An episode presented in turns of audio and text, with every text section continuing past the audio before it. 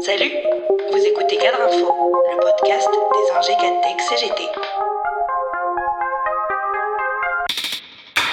Il faut bien reconnaître à Emmanuel Macron une certaine constance. Ainsi continue-t-il à nous faire du en même temps avec un gouvernement où voisineront Pape Diane, l'historien de la condition noire à la tête de l'éducation nationale, et Gérard Darmanin à l'intérieur. Le premier, qui évoquait il y a quelques mois la réalité des violences policières, va donc siéger au Conseil des ministres avec le second, qui les a toujours niés. Les commentaires n'ont pas fait dans la dentelle. Ainsi, la fille Le Pen y voit la dernière pierre de la déconstruction de notre pays, et de ses valeurs et de son avenir. Tandis que son lieutenant, Jordan Bardella, qualifie le ministre de l'Éducation nationale de militant racialiste et anti-flic.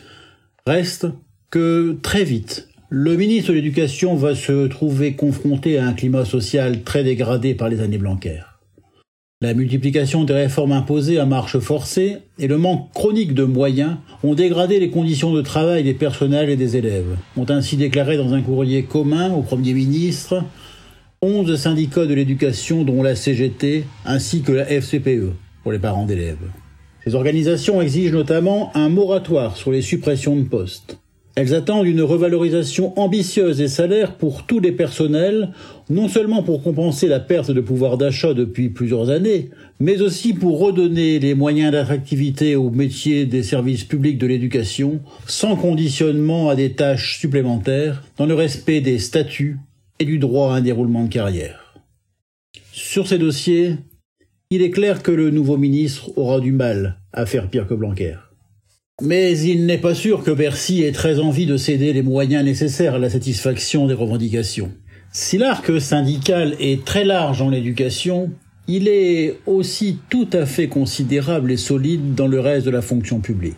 Ainsi, la nomination d'Elisabeth Borne a-t-elle été l'occasion pour huit fédérations syndicales de la fonction publique de rappeler dans un courrier commun que la première des urgences est celle des salaires et du pouvoir d'achat.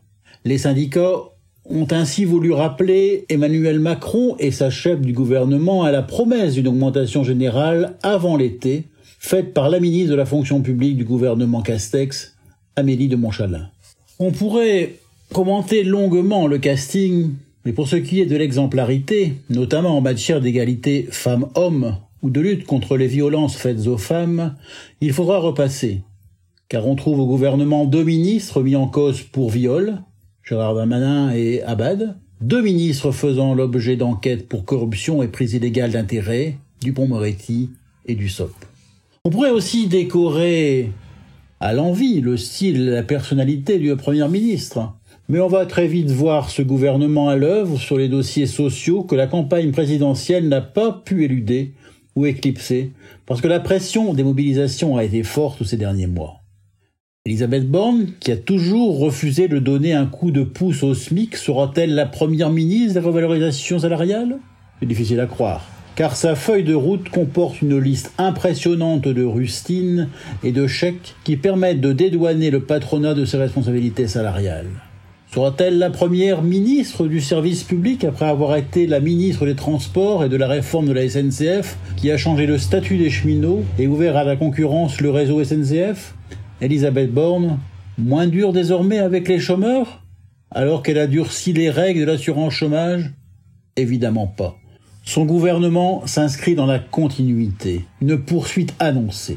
Mais justement, parce que ses faits d'armes en tant que ministre sont déjà largement connus, les syndicats ne restent pas dans l'attentisme et l'ont déjà appelé dans une lettre ouverte à augmenter les salaires et à renoncer au recul de l'âge légal de départ à la retraite.